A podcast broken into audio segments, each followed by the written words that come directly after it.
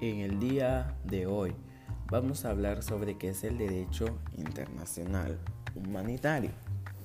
Pero para esto vamos a abarcar tres puntos. En primer lugar, qué es el derecho internacional humanitario. En segundo lugar, la relación entre este cuerpo normativo y el derecho internacional de los derechos humanos. Y en tercer lugar, cuándo es que se aplica este derecho. Entonces, para hablar del DIH, tenemos que remontarnos a sus orígenes. No es cierto que el DIH sea reciente. De hecho, en la medida en que han habido conflictos armados, también han existido la necesidad o intención de regularlos, ya sea con normas vagas o muy precisas. Esta regulación ha tenido dos ámbitos, una que se basa se basa en cuando inicia, cuando termina y cuando la legítima usa la fuerza. Y en un segundo ámbito que es el que completa el DIH, que se concentra en cómo se lleva a cabo el conflicto. Este segundo ámbito es el que completa el DIH. Con esto en mente, vamos a hablar sobre cuál es el objetivo del DIH. En primer lugar, busca disminuir los males de la guerra, porque incluso los conflictos armados tienen límite y es por otro lado no puede dejar de tener en cuenta que se trata de una situación tan excepcional que deben haber normas que se adecuadan a esta situación. Una parte en conflicto quiere ganarle a la otra parte y para eso deben poder utilizar ciertos medios y métodos. Entonces el DIH trata de encontrar un balance entre esa necesidad de brindar a las partes las herramientas para conducir sus objetivos y al mismo tiempo limitar su sufrimiento humano en esta situación tan terrible y excepcional. Para eso, como podemos ver, existen dos principios básicos. El primero es el principio de humanidad. De acuerdo a Jean Pai, se trata del principio que busca bienestar de todo ser humano. Podemos decir que se basa en la dignidad intrínseca de todo ser humano, del que se desprende algunos conductos como por ejemplo la no discriminación si estamos en un campo de batalla, hay heridas y necesitan curarlo, no va a importar que sea su género, raza, opinión política o religiosidad. Por otro lado, el principio de necesidad militar es aquel que permite que las partes utilicen todos los medios legítimos por lograr sus objetivos. En conflicto también deben hacerse el menor tiempo posible y afectando la menor cantidad de vidas y recursos humanos. Veamos entonces qué producto de la atención, el principio de humanidad, el principio de necesidad, nacerán todas las disposiciones. El DIH, algo que tenemos que señalar también, con énfasis en que el DIH no contiene reglas que determinan cuándo debe iniciar o, o finalizar.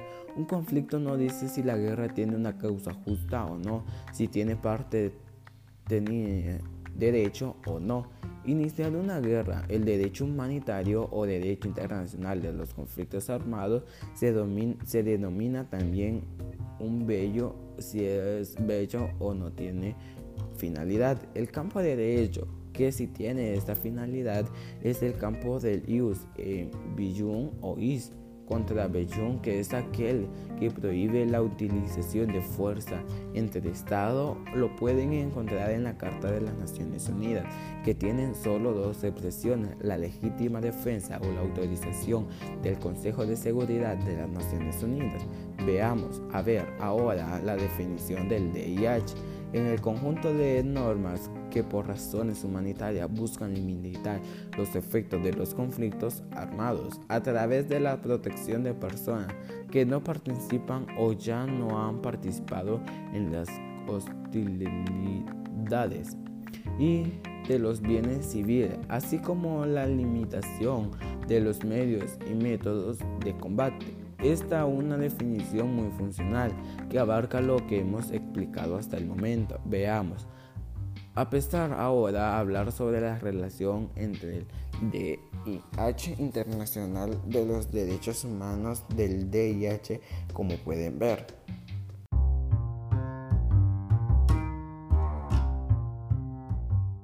Siguiendo con el tema de los derechos humanitarios, podríamos mencionar que el conflicto armado, ya sea internacional o no internacional, los conflictos armados internacionales en general son aquellos en los que sucede una guerra declarada o de cualquier otro tipo entre estados, que quiere decir de otro tipo, que no tiene que ser necesariamente una guerra declarada.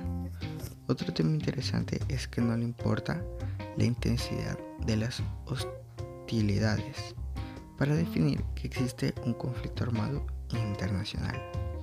Eso puede encontrarlo en los convenios de Ginebra de 1949. También habrá un conflicto armado en los casos de ocupación total o parcial del territorio. La ocupación no es el traspaso de soldados de una frontera, sino el ejercicio del control efectivo del territorio por parte de la potencia ocupante sobre la ocupada. En esos casos también se tratará de un conflicto armado internacional.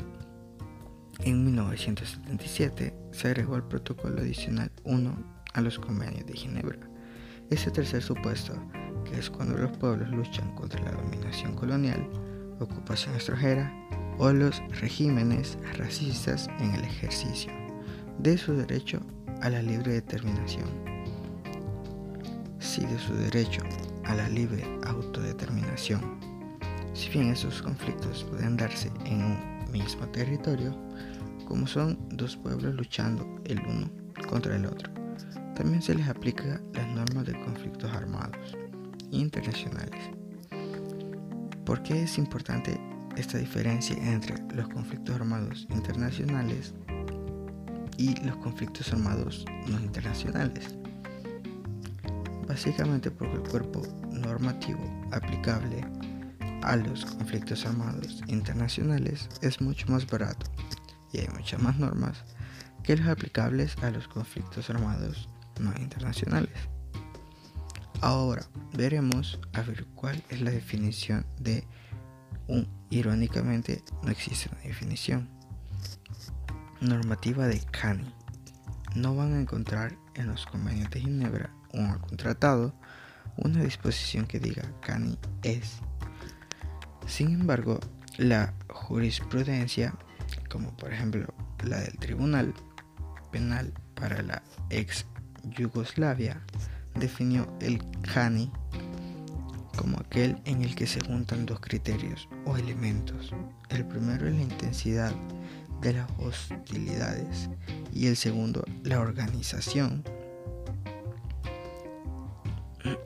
de las partes en la intensidad de las hostilidades. Podemos analizar elementos como qué tipo de medios son utilizados, qué tipo de fuerza, cuántas víctimas hay incluyendo civiles, cuántas consecuencias humanitarias, cuántas personas desplazadas, familias separadas o personas desaparecidas. La intensidad debe llegar a un umbral que permita decir que este elemento se ha cumplido, pero esto no es suficiente.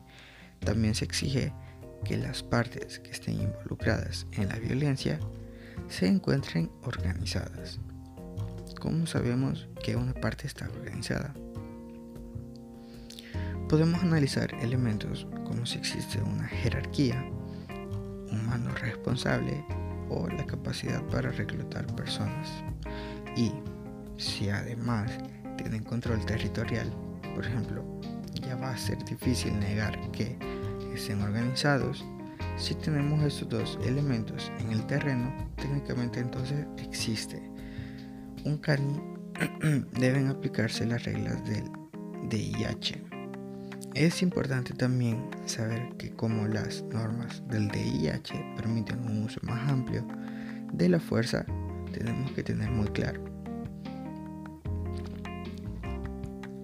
que no se aplica el derecho humanitario a tensiones o disturbios internos que no alcancen el umbral.